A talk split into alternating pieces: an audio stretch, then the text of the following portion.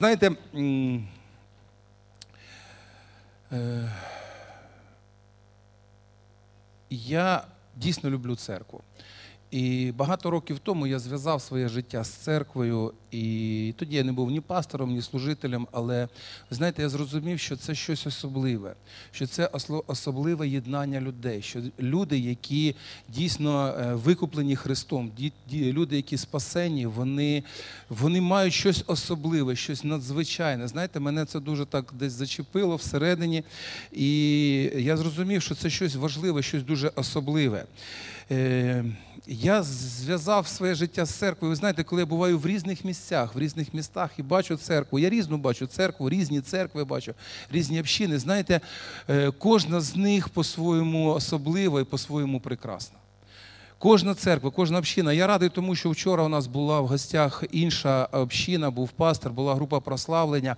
Зараз буквально за два квартали від нас у них відбувається служіння. І там дуже багато людей, там дуже багато людей, які сьогодні поклоняються Богу. І знаєте, для мене це дійсно, ну, ну мені приємно, коли царство Боже воно збудовується. Це, це класно. Ви знаєте, е, церква дуже сильно піддавалася таким репресіям, гонінням.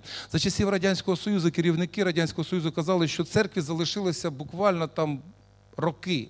Вони навіть визначили, в якому році вже не буде церкви, вже не буде віруючих людей.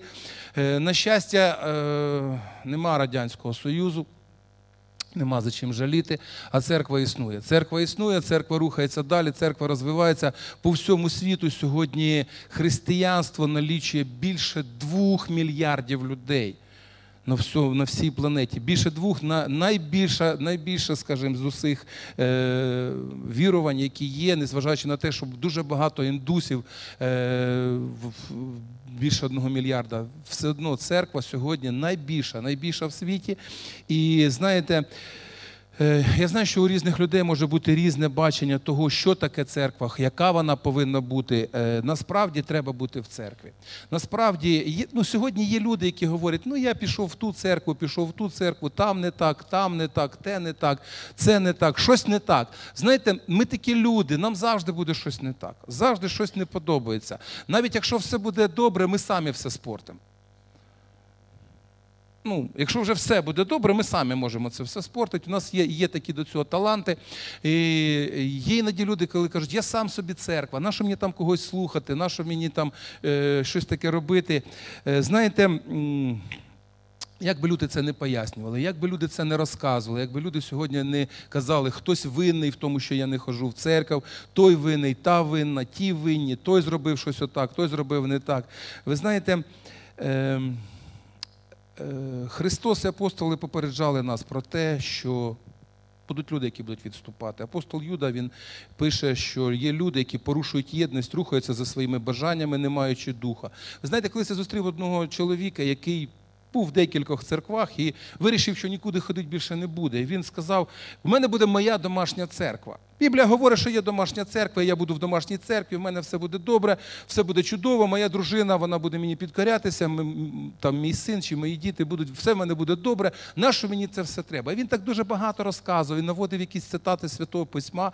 Я сидів, слухав, я його не перебивав, в мене не було ніякого бажання щось йому там сказати.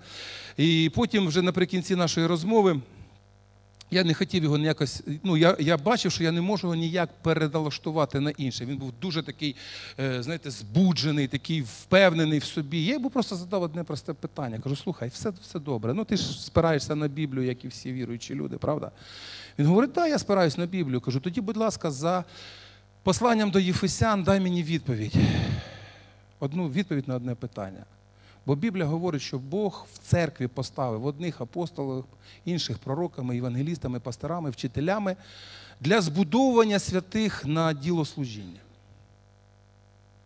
Це справа Божа, яку він зробив в церкві. Бо церква вона не особиста, вона не моя, вона не твоя, вона Божа, правда ж? І Бог він е, поставив певних людей для того, щоб вони на нас впливали якимось чином. Хтось на мене впливав, хтось на вас впливав. І я йому задав просто просте запитання, маючи свою особисту церкву, яку ти собі збудував, е, як ти вважаєш, бо сьогодні, знаєте, є така дуже цікава, є така дуже цікава ідея. Є власні церкви.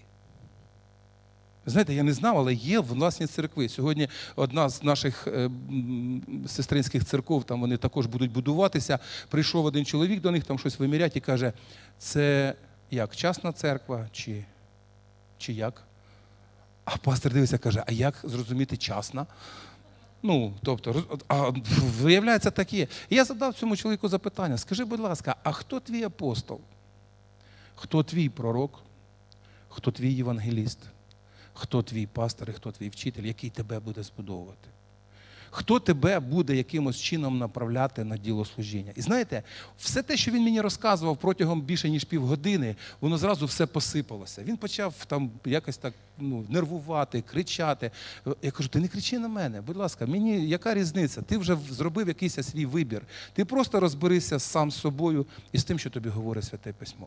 Насправді розберися з тим, що Біблія говорить. А, а я вірю в те, що насправді церкву будують не люди, в першу чергу її будує Бог, да, з людей.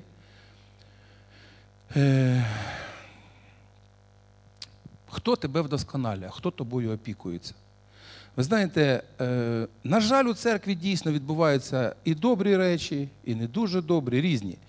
І знаєте, іноді може скластися враження, що краще бути поза церквою, ніж в церкві. Так буває. У кожної людини бувають такі, знаєте, або якась така е, серія конфліктів, або якийсь такий стан е, духовний, або душевний, таке, якась людина втрачає рівновагу. І здається, що краще вийти з церкви, тоді буде набагато краще. Насправді я хочу навести приклад, який мені дуже подобається. Він мені, він мені подобається, бо він біблійний.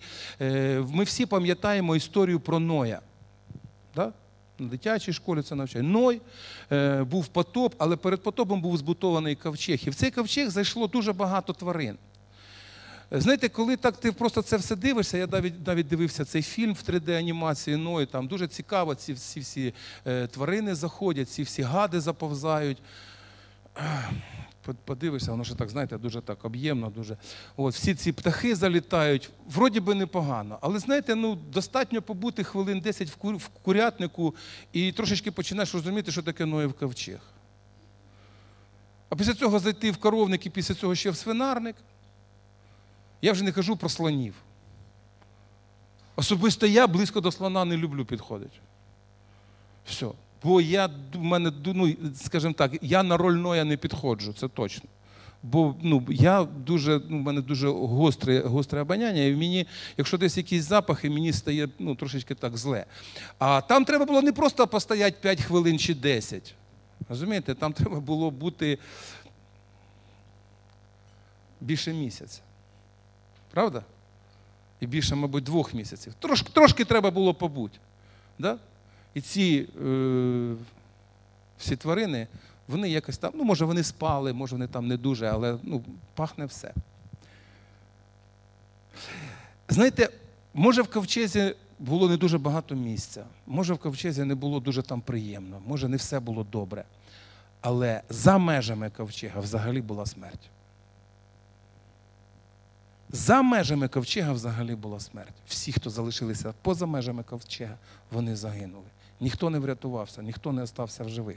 Тому сьогодні не завжди все добре може бути між нами, бо ми люди. І чим більше у нас е, конфліктів, це говорить не про те, що ми погані, коли ми конфліктуємо. Це говорить про дві речі. Дві речі. Ми різні, і ми маємо дуже багато точок, на яких ми стикаємось. Чому, коли ми зустрічаємо людину, яку ми давно не бачили, у нас ніяких конфліктів нема. А коли ми приходимо додому і зустрічаємо людину, котру бачимо кожного дня, да, у нас виникають конфлікти. Бо у нас багато спільних питань, які нам потрібно вирішувати разом. Правда ж? Це говорить про те. Так само в церкві е, ми стикаємося з різними людьми, і е, знаєте, це заради того, щоб ми з вами вдосконалювалися. Це для того, щоб ми з вами змінювалися. І свого часу блажений Августін сказав таку дуже цікаву фразу: кому церква не мати, для того Бог не батько. Кому церква не мати, для того Бог не батько.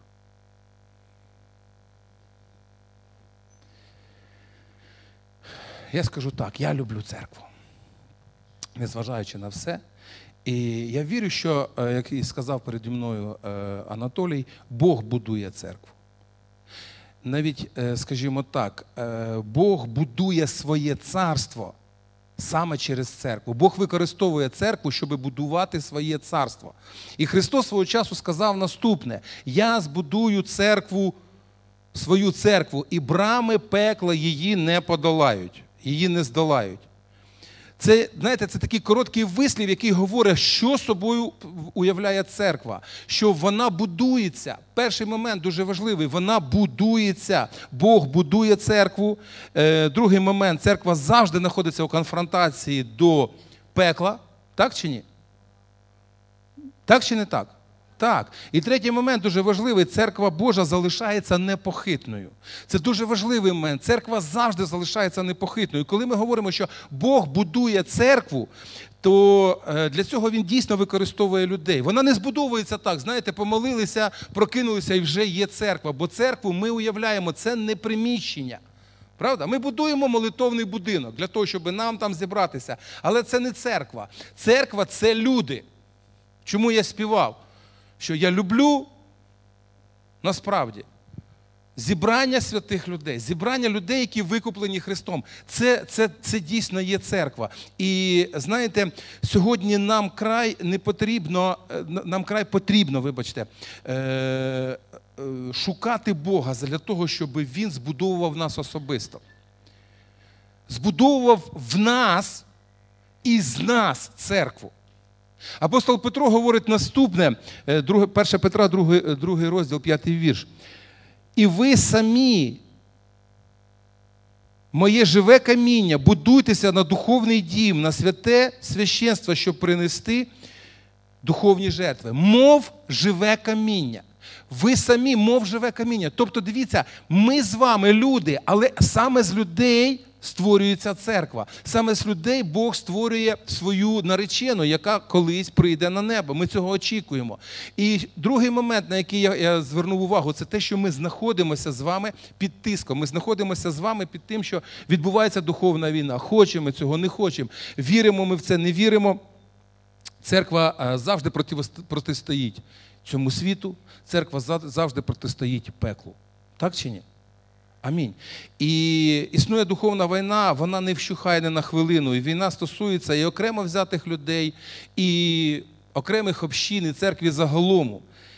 І знаєте, що мене завжди надихає, які б не були випробування, церква залишається непохитною. Церква це церква. Церква це те, що Бог збудовує, і вона залишається непохитною. Приходячи через різні труднощі, випробування. Знаєте, в нашій е, країні церква переживала дуже сильні ганіння, але церква залишилась церквою. Але церква залишилась церквою. І знаєте, нещодавно я вже буду зараз так підходити до закінчення, але зараз дуже важлива частина. Нещодавно я почув всередині себе декілька питань дуже важливих питань, і які б я хотів би сьогодні задати нам з вами.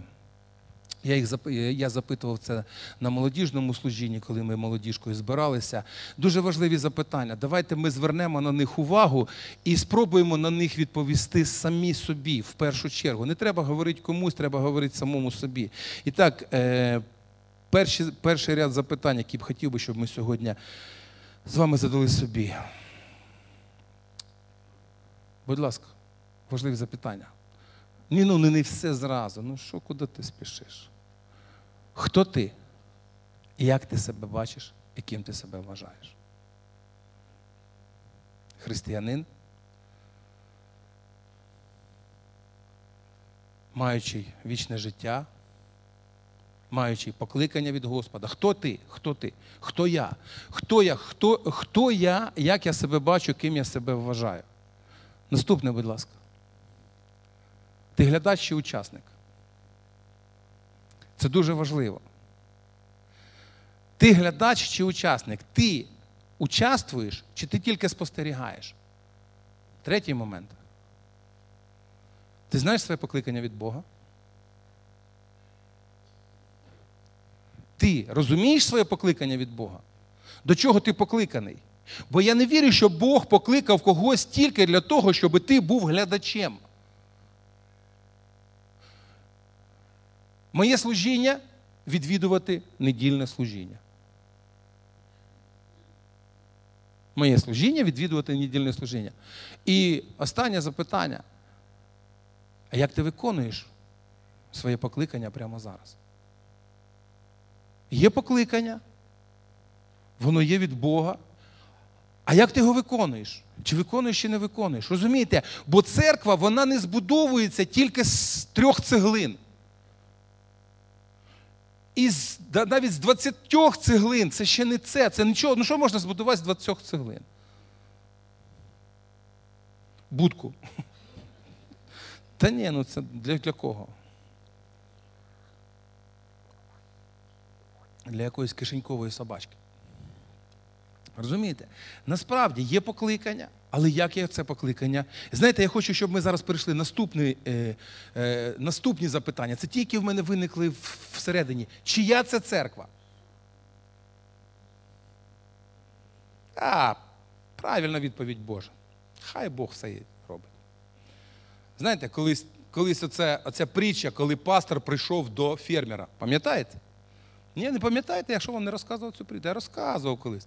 Прийшов до одного фермера, в нього там, знаєте, такий садок гарний, у нього там такі плантації. От. Пастор на своїй хвилі, фермер на своїй хвилі, і він він показує: дивись, пастор, отут ось у мене такий чудовий садочок, ось такі тут яблучка. І пастор каже: Слухай, як Бог чудово створив, такі яблука, такі запашні, такі. Каже, а тут ось дивися, у мене там е, помідори. Каже, о, які красиві помідори зростив тобі Господь.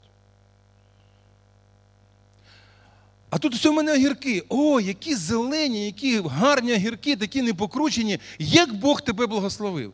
Знаєте, він так багато-багато говорив, і потім фермер каже: знаєш, пастор, ти не був тут три роки тому, коли тут Господь сам все робив. Тут були бур'яни вище, ніж людський зріст, і все відбувалося саме.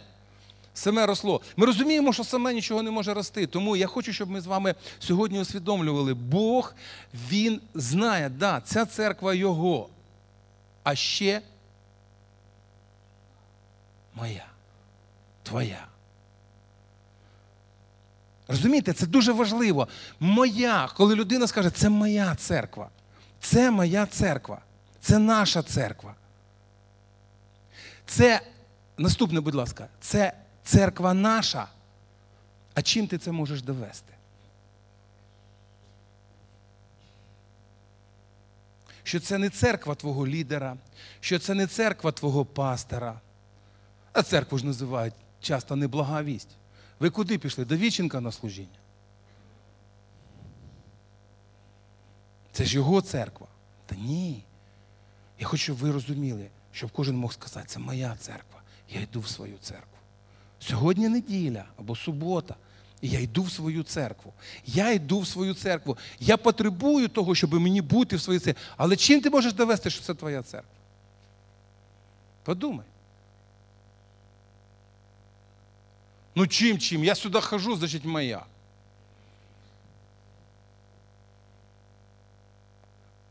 Железний довод? Ні? Чим ти доведеш, що це твоя церква?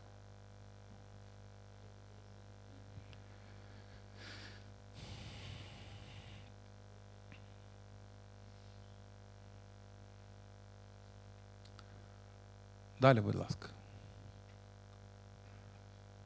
Наостанок я хочу запитати, чи люблю я Божу церкву? Є люди, які ходять. Не знаю, треба ходити. Можливо, хтось спонукає, особливо коли ще діти там їх заставляють ходити. Але в мене таке питання. А ти любиш церкву?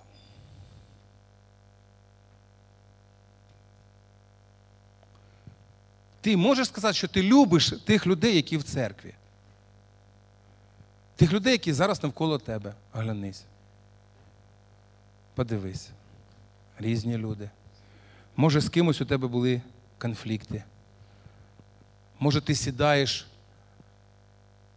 в кінці залу від тієї людини, з якою тобі, яка тобі не подобається.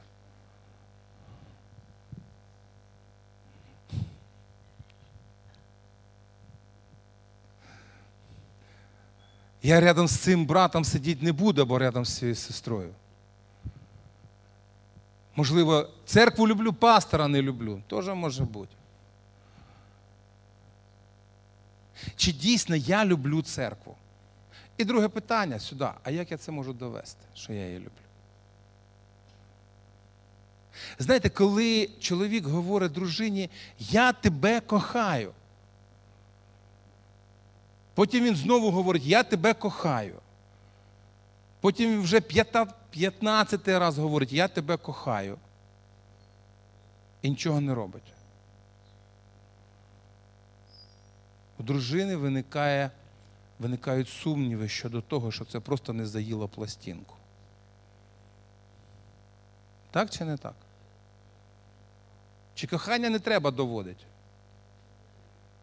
Треба? Не треба? Кохання треба доводити? Ні, давайте просто будемо казати, я кохаю, я кохаю других людей, я кохаю церкву, я їх люблю, вони мені подобаються, хай вони йдуть своєю дорогою.